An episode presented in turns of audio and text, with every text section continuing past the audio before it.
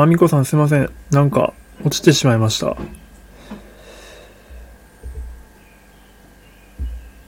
いやいや、余計なことじゃないです。めちゃくちゃ大事なことですね。誰もあまり言ってくれないので、そういうのはめちゃくちゃ助かります。なんかアーカイブに残すと普通に聞こえるらしいんですけど、ライブ中はちっちゃいって言われて、そんなことあるんだと思って。僕はアーカイブで聞いてる限りは普通に聞こえてたんで、うん、正和さんだけなのかなと思ってたんですが、よ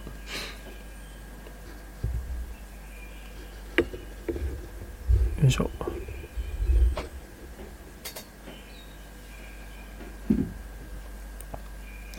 え、でもライブで聞こえないとあんま意味 あんま意味なくないですかね。まあいいや、あの、ま、でもあの、本当家事しながらとのことなので、無理にコメントをせずに大丈夫ですよ。ありがとうございます。はい。もし余裕あればぐらいで。音量マックスでクリアに聞こえ、音量マックスじゃないといけないんだ。なるほどね。ちょっと、どうしたもんかな。っ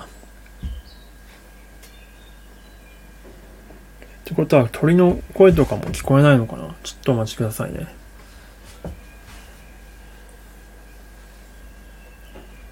あ、タップさんおはようございます。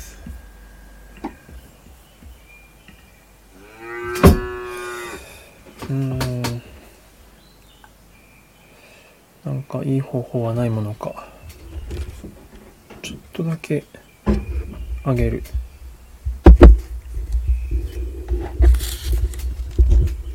よいしょ。響いたるもんかな。ほんのちょっとだけ近づけました。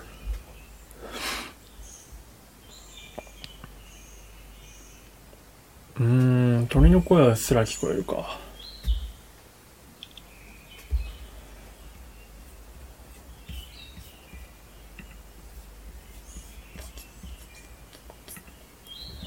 てか戻せばいいのかな？ちょっとじゃあ戻してみますね。戻してみます。いつもの配置に。よいしょ。おっと。よいしょ。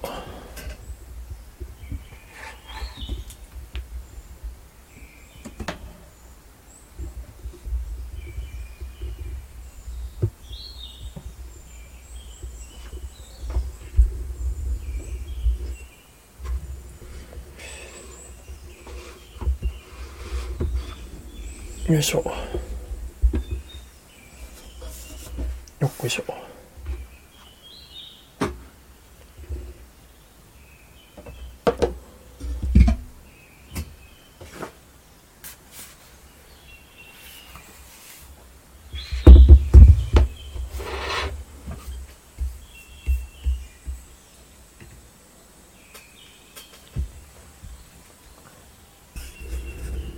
よいしょ。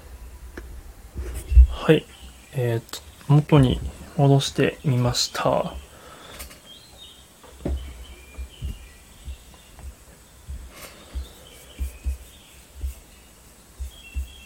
元というか、まあ、いつもの感じですね。えっと、福の神さん、おはようございます。あ、そして、えっと、吉尾さん、おはようございます。ありがとうございます。いやいや、今日はなんかバタバタしてますね。セッティングで、昨日から。作業します。ああ、ぜひぜひ。はい。じゃあ改めて今日今入ってきてくださった方もいらっしゃるので、えっと、説明しますね。あの、コメントとか全然無理しないで大丈夫です。えっ、と、今日はまあ、レボリューショナリーロードっていうのをやってまして、えっ、と、あと同時中継で40スタジオっていうケンスーさんの、えっ、と、始められたサービスですね。クリエイターの作業風景とかを、こう、ファンと共有して、まあ、その、いわゆる最近、ケンスーさんが言っているプロセスエコノミーってやつですけども、メイキングですね。メイキング部分を見せていくっていうようなサービスです。で、それと一緒に今同時中継しております。で、えー、っと、今日のタイトルは、まあ、フィルムスタディはレボリューショナリーロードで、昨日あのタイタニックをやったんですね。その前が何者っていう方側を選んだんですが、何者で、まあ、その男女の出会い方について、うんと、まあ、スタンダードにしっかりやった方がいいよねって話をした時に、まあ、男女の出会い方といえば、まあ、男女の物語、物語といえば、タイタニックだよねってことで、まあ、タイタニックを昨日やりましたと。でタイタニックというと、まあ、もちろんディカプリオとケイト・ウィンスレット、まあ、ジャックとローズなんですけども、まあ、彼らその当時10代という設定ですごくもう、まあ、燃え燃え上がるような恋をして出会い方をして、まあ、結果的に、まあ、タイタニックが沈没してしまって死別してしまうんですが、まあ、これネタバレにならないですよね今更で あらミコさん大丈夫かな？聞こえるかな？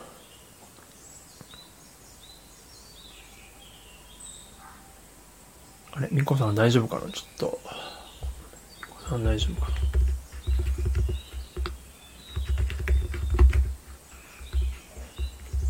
な？あ、聞こえますか？よかった。ありがとうございます。で、え、っと、まあ、タイタニックはそれで死別してしまって、まあ、なんか、儚い物語でしたねって感じで終わるんですが、ところがどっこい、実は続きがありましたというのがレボリューショナリーロードなんですね。まあ続きがあったと言っても、もちろん、まあ、あそこで死別してるので、もちろんリアルなジャックとローズではないんですけれども、主演がですね、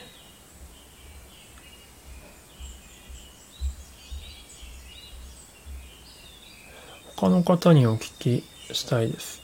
ああ、まあでも吉尾さんも今作業してらっしゃるんでね、なかなか難しい。うん。あ、続きっつってもあれですよ。本当に続きではないです。全く続編とは関係、全く、あの、関係ない話なんですが、なんで続きかって言えると、主演の二人がディカプリオとケイト・ウィンスレットなんですよ。レボリューショナリー・ロードって。で、まあ、10年ぐらい経ったタイタニックから、タイタニックが1990何年かの映画だと思うんですが、で、当時彼らは10代、18、9ぐらいの感じで、えー、主演してたと思うんですが、レボリューショナリーロードの時は2008年なので、まあ、10年後ぐらいですね。実年齢も10歳ぐらい年を取っていて、まあ、いわゆるアラサーくらいになっているんですよ、二人とも。で、なので、そういう見方をしたら面白いっていう話ですね。10年後のジャックとローズの話をとしてみると、レボリューショナリロードはめちゃくちゃ面白いという話です。で、彼ら夫婦役で出てくるんですよ。なので、タイタニックがもし沈まずにいたら、彼らはまああのまま結婚して、こういう家庭を築いていたのかもしれないという見方で見ると、まあ面白いです。まあ、これ完全に楽屋ネタなんですけどね、あの、多分、キャスティングの方も、そういう話があったら面白いんじゃないかなってことで、多分キャスティングしてて、で、監督がサム・メンデスっていう監督で、まあ、かなりかっこいい構図をかあの描かれる監督で、最近、まあ僕がやったフィルムスタディとかでも、007スカイホールって言ってね、あの、ミコさんがフィルムスタディ一緒にしてくださったやつの監督です。まあシンメトリカルな構図を描くのに結構有名な、有名というか、まあ、特徴のある監督なんですけども、そう。あ、でもあれですね。あの、ごめんなさいね。あの、言ってしまうとですね、あ夫婦倦怠着物なんですよ。僕の大好きなジャンルなんです。すいません。あの、倦怠着物の代表作ってやつですね。まあ、ジャックとローズはとっあの時はすごくまあ燃え上がりましたけど、実際じゃあ結婚したら、まあ、まあうまくいかなかったんじゃねえのっていう話です で、そのうまくいかなかった感じというか関係性がまあ変わっていくっていうところが、まあ、非常にですね、ドロッドロした感じで描かれるのがレボリューショナリーロードなんですよ。まあ僕はそれが非常に楽しいまあちょっとこれを言うと性格悪く感じたのかもしれないですけど、僕もまあ同棲失敗したりとかしているので、まあ、当時それを見てしまうとね、多分すごく大変だったと思うんですけど、まあ、時が経って、まあ、完全に過去になった立場から見るとですね、非常に倦怠期物は面白い。という話です。そうです、倦怠期物。はい。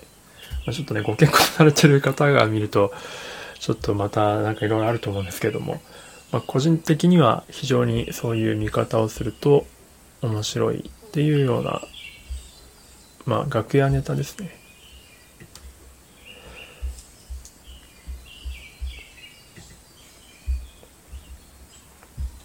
で、まあ、いつものように Google フォトに画像入れてるんですけど、その3枚目の絵がすごくそれが面白く描かれてるなと思ってて、まあ、1枚目、2枚目はすごくまだタイタニックの雰囲気があるんですよ。2人がなんかダンス会場みたいなところで出会ってですね、なんか運命を感じて、まあ一緒に踊ってですね、っていうシーンはもう完全にタイタニックですよね。で、そこから、まあ、結婚、時が経って結婚しました。で、新新しい家を探しているっていうのがまあ3枚目の家で、内見をして、ここにしようかっていうようなこと、家を決めたシーンなんですけど、ここがですね、真ん中にまドアがあって、で、両サイドに空間があるんですよ。で、右のサイドにですね、ケイト・インセルトと、えー、っと、ディカプリオが比較的小さいサイズで写ってて、全身写ってて、で、ここに決めようかみたいな話をしてるんですけど、その反対側のサイドの空間がほぼ同じような構図になってるんですけど、右側と。でも、暗さが違うんですよね。ディカプリオたちが今立ってるところは明るいんですけど、その反対側、ディカプリオたちと反対側の方は、奥の部屋暗くなってるんですよね。電気が消えてて。まあ、多分流れで見てるとあんま気にならないと思うんですけど、これはもう多分彼らのその今後の関係のを示唆しているというような感じの構図に完全に意識した風になってると。この構図は非常に面白いです。勉強になる。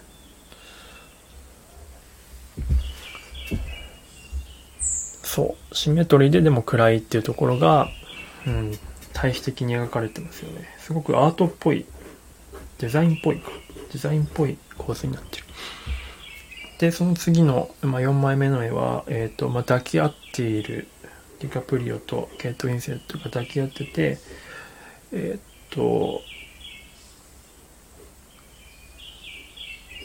あ、でも、向こうさん無理せず大丈夫です、本当に。その、家事しながらで。家事しながらというか、コメントとか本当に家事を優先なさってください。で、でか抱き合っているカットで、えー、っと、ディカプリオ側の顔が見える構図になってますね。で、この時のまあデカプリオの顔がですね、非常にいい顔してるんですね。あの、抱き合ってるんですけど、なんとも言えない顔してるんですよ。いや、これはもう男性処刑ならば、さんの言う前で言うのも、あれですけど、男性処刑ならば誰もが経験のある感じなんじゃないですか、わかんないですけど。この何とも言えない顔。行為としては抱き合ってるから仲いいんですけど、もうその、あの、ケイト・ウィンスレットからはディカプリオの顔って見えないので、その時の顔ですよね。このディカプリオの、あ、2期、おはようございます。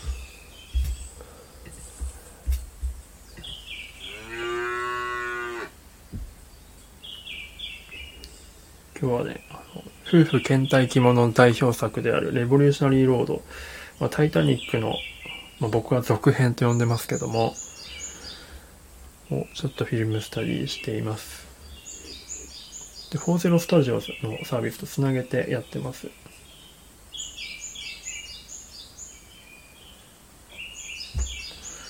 この目が、目が空虚っていう。まあこれね、逆にケイト・インセット側の顔を見てみたいですけどね。ケイト・インセットはどういう顔になってるのか。非常に比較したい。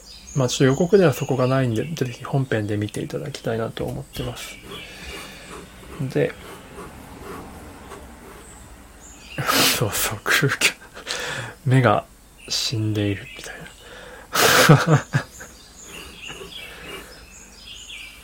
いやでもこれ本当ね、別れたてで見ると死ねると思うんですよね。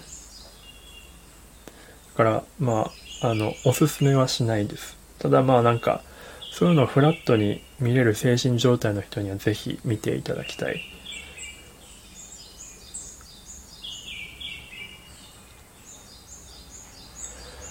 夫婦倦怠着物といえばですね、もう一つですね、破壊的なムービーがありまして、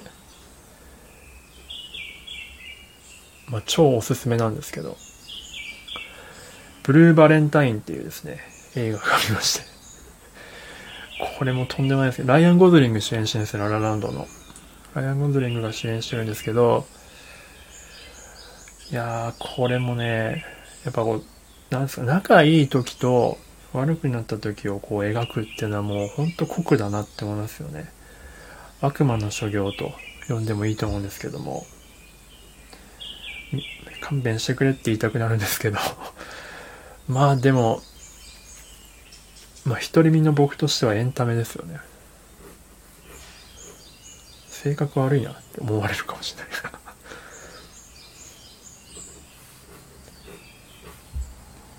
まあその全く関係のないね、海外の家庭を描いてるから、なんとか足られると思うんですけど、まあ、僕も別れたてでそういうの見ると死んでしまうので、そういう時は見ないようにしますけどね。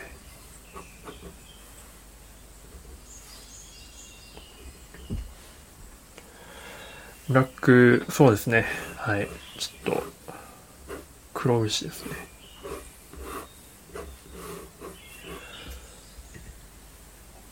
まあ映画ですからね言っても。現実ではないのでそういった見方をせっかくなので楽しんだ方がいいっていうような感じですね。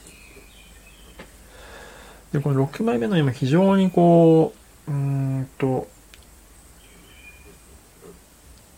対比的に描かれてましてその台所キッチンなんですけどまあ多分おそらく2人が言い争いをしているんですがもう向き合ってないんですよ彼らは。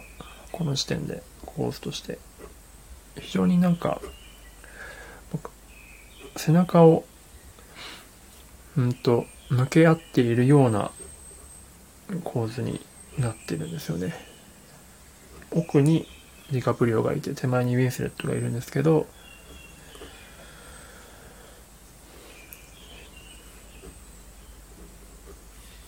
まあ、この構図がもうすでにもう2人の意識が違う方向に向かってしまっているっていうのも、これセリフがなくてもわかるってやっぱすごいなって思います。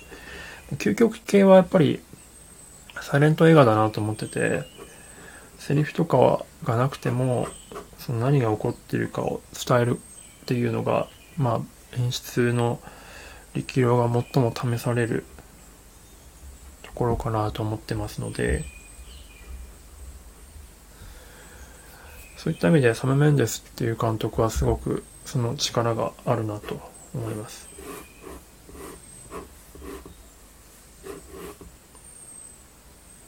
あ、しまった。すみません。えっと、フォーゼロスタジオの方を見見逃してた。来ていただいて。えっと、ログリさんおはようございます。はじめまして。おむしと申します。あ、レボリューショナリーロードご覧になったんですね。なるほど。どうでした？僕はもうかなり大好物の映画なんですけど。見るのはちょっと体力使うんですけどね。やっぱり言っても。体力と、まあ、メンタルが安定してる時に見ないといけないっていうのはありますけどね。ちょっとババランス崩してる時に見ると多分死ねるっていう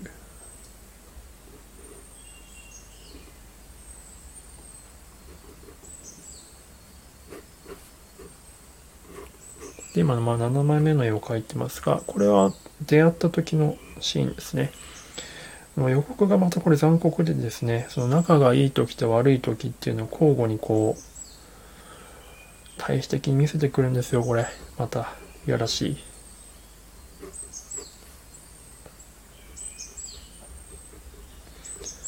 昔はこんなに仲が良かったのになぁ、みたいな感じで観客の感情を誘ってくるんですよね。この時はさっきのね、ディカプリオ、ね、死んでましたけど、この時のディカプリオはすごく優しい目をしてるんですよ。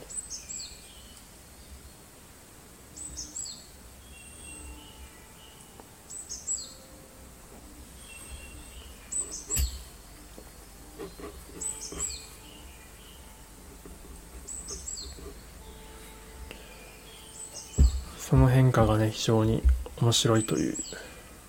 あ、えっと、スタンド FM の方で、えー、J さんおはようございます。よいしょ。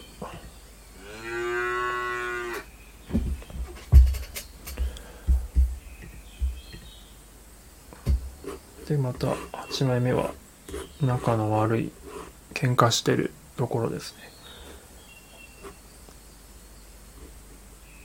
まあ、多分この役者さん2人もすごく楽しんでやってたんじゃないかなと思いますね。きっと。ブラックユーモアというか。でもこれ本当に終わり方とんでもない終わり方するので見るときは本当に注意だと思います。特にお子さんいる方はちょっと本当に劇薬なのであんまり本当におすすめはしないです。耐性がある方のみ閲覧注意ですね。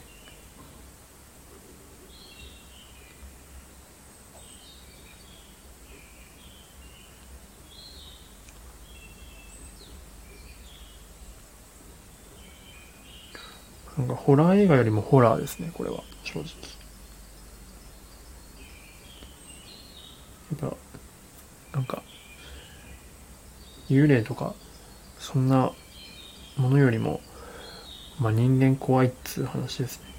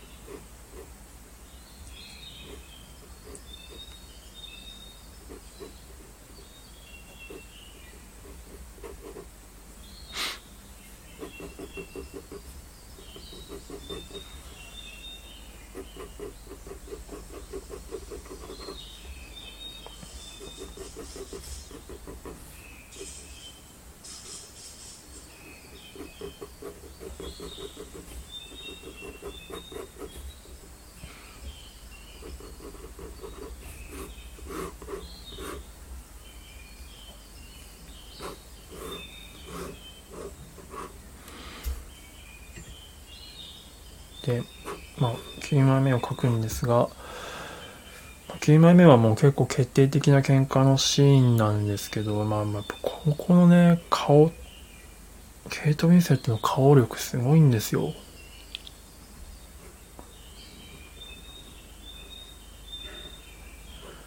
ね、さっきまであんなに仲良さそうな顔をしてたのに、なんでこんな顔ができるんだろうと。まあやっぱ実力のある役者さんだなって思いますけど、まあ行くとこまで行くと、愛し合ってても、こうなってしまうんですよね。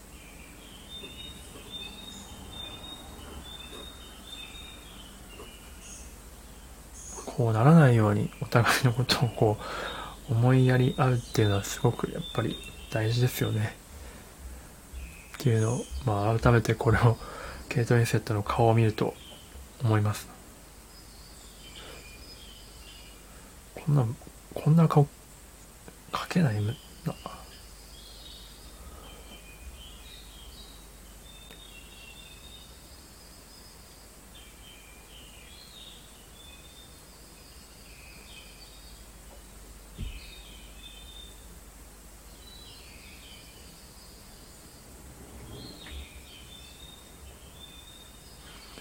力がえぐいんだよ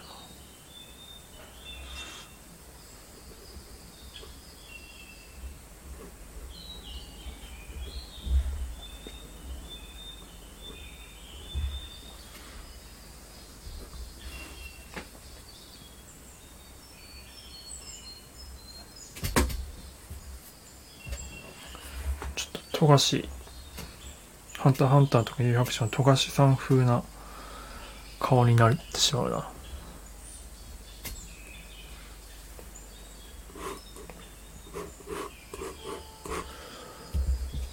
でね、デカプリオの方も、すごく、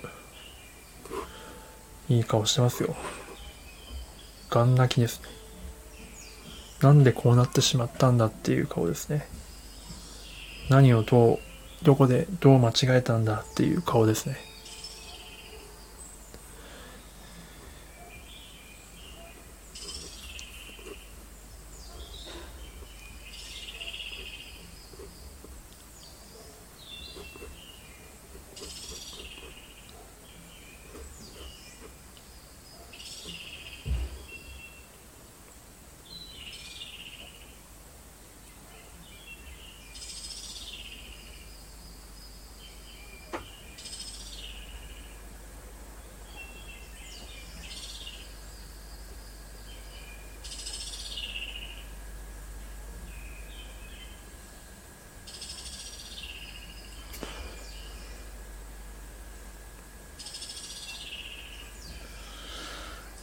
難しいなこれを書くのは。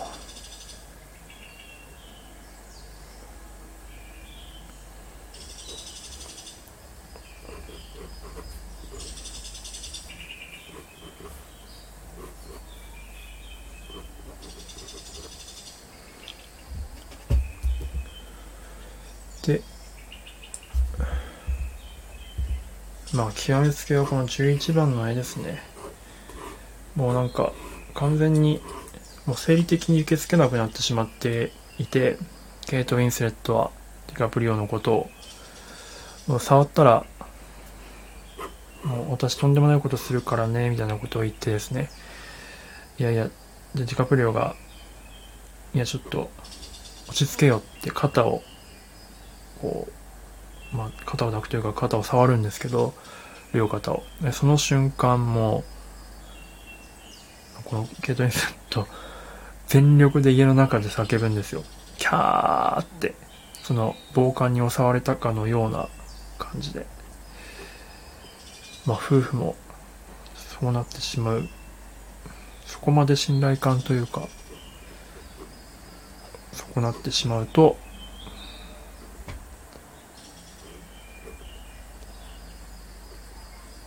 こうなってしまうので、本当にこうならないように、お互いが 同じこと言いますけど、お互いがお互いのことをですね、思いやるってのは本当に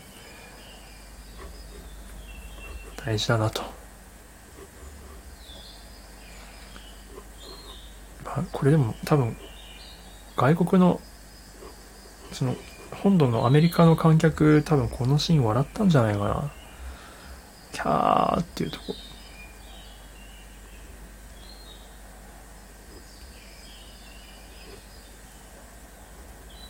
ホラーだもんな、これ完全に。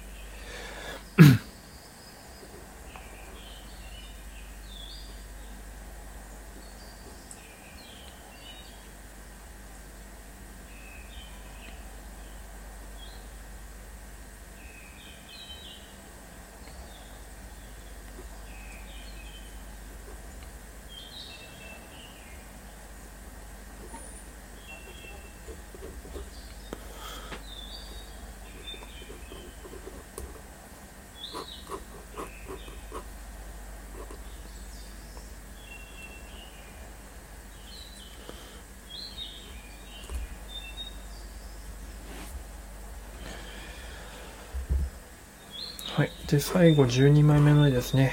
えー、っと、これが、まあ結構ネタバレ的な絵なので、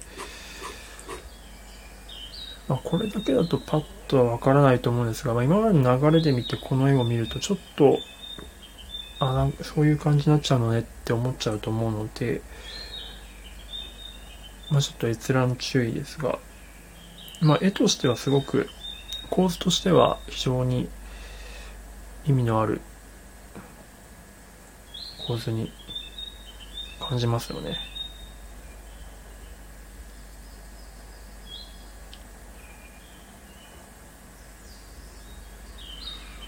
なんか絵としてはすごく綺麗なんですよね。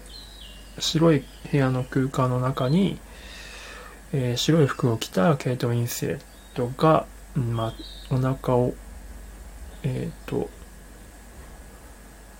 お腹に手を当てて立っているという構図なんですが、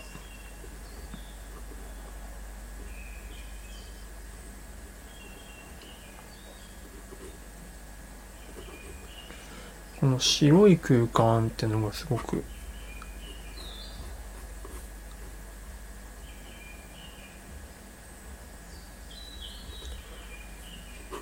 奥はね庭というか明るい陽光が差し込んでてすごく綺麗な絵になってるんですよでも描かれているのはどういうものかっていう。まあ、でもちょっとだけね、ケイト・インセルトが若干逆光になってるのはポイントかもしれないですね。顔の方は逆光になってて、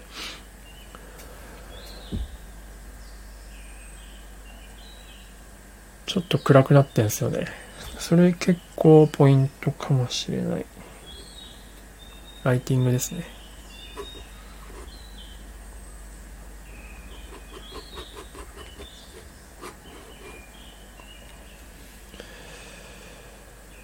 うん、多分まあここから右にちょっと歩歩いていくと思うんですけど、まあ、その歩いていった先に何があるのかというのがすごく気になるような、うん、構図ですね。いやー、まあ書いてるだけでもなかなか体力を持っていかれる感じですが、まあ、フォーゼロスタジオの方のアーカイブの方に、まあ、こんな感じのき上がりです。で、一応まあ、できたやつは、えっと、スタンド FM の人にはね、Google フォトのリンクが見えてると思うので、後でそこにアップします。とあとはなんか、ちょっとメモを書いていこうかな。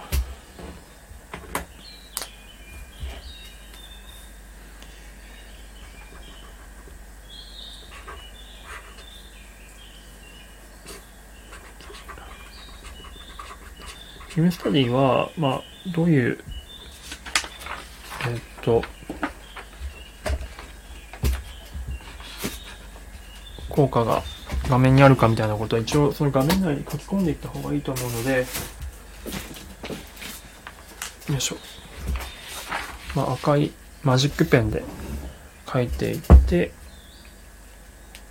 ちゃんとその作者の意図を自分の中に落とし込むというのをやった方がいいかと思うので、そういうのをやっていこうと思います。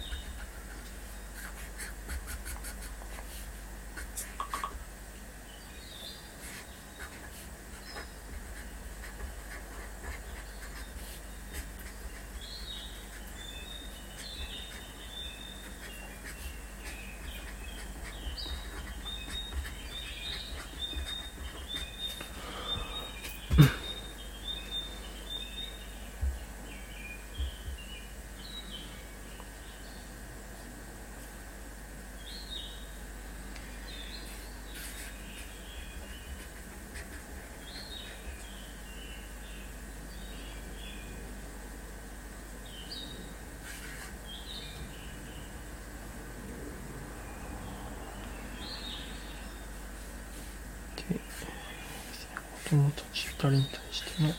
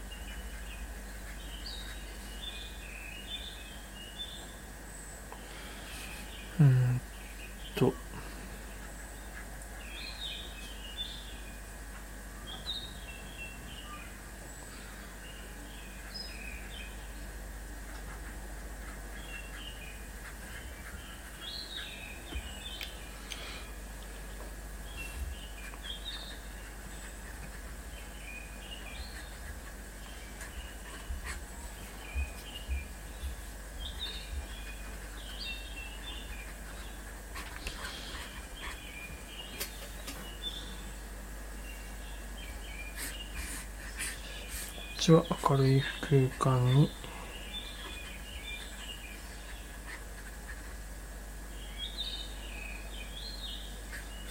少しえー、っと暗い逆光。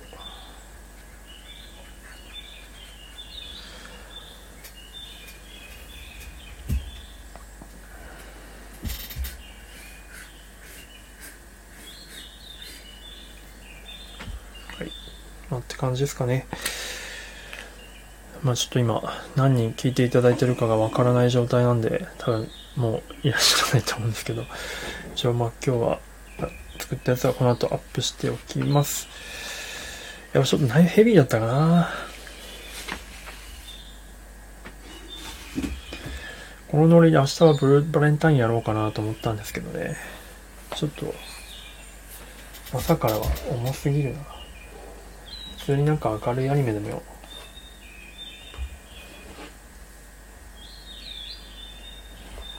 やった方がいいかもですね。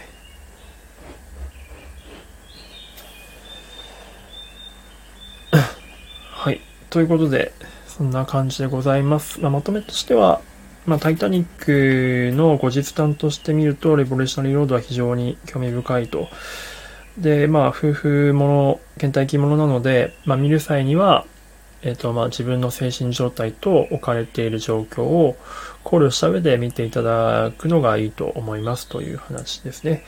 であとは、サム・メンデス監督のその構図の話で、まあ、シメトリカルな構図を描く監督ではあるんですけど、そのシメトリカルの中にも、えっ、ー、と、完全にシメトリカルというよりかは、対比的に左と右でこうメッセージをこう変えていくというか、左と右でなんかこう未来を表したりとかって未来未来と現在みたいな対比を表あの表したりとかするっていうのを使ったりとかあと光ですね。光光が当たってるけど、えっと、そこに必ず何か影があるっていうような感じで不穏な感じを明るいの中にも演出していくっていうような感じ光と影のバランスは重要っていうようなお話でした。まあ、そしてあと、ケイト・ウィンセレットとディカプリオは、まあ、めちゃくちゃすごい役者さんだなというお話です。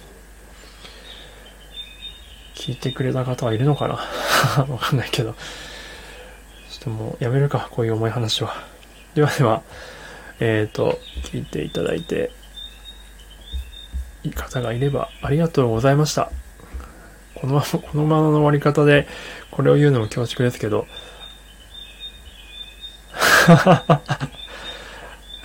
この流れで素敵な一日をお過ごしくださいっていうの、あれですけど、あ、おじさんのライブ、ありがとうございます、ニキ。ミコさんもありがとうございます。すいませんね、本当に。ミコさんみたいな優しい方にあんま聞かせる話じゃないですけど、ちょっと、まあ、そういったところも時々はあるということで、じゃあ明日はなんか話題を変えましょうね。ありがとうございました。ではでは、いってらっしゃい。おやすみなさい。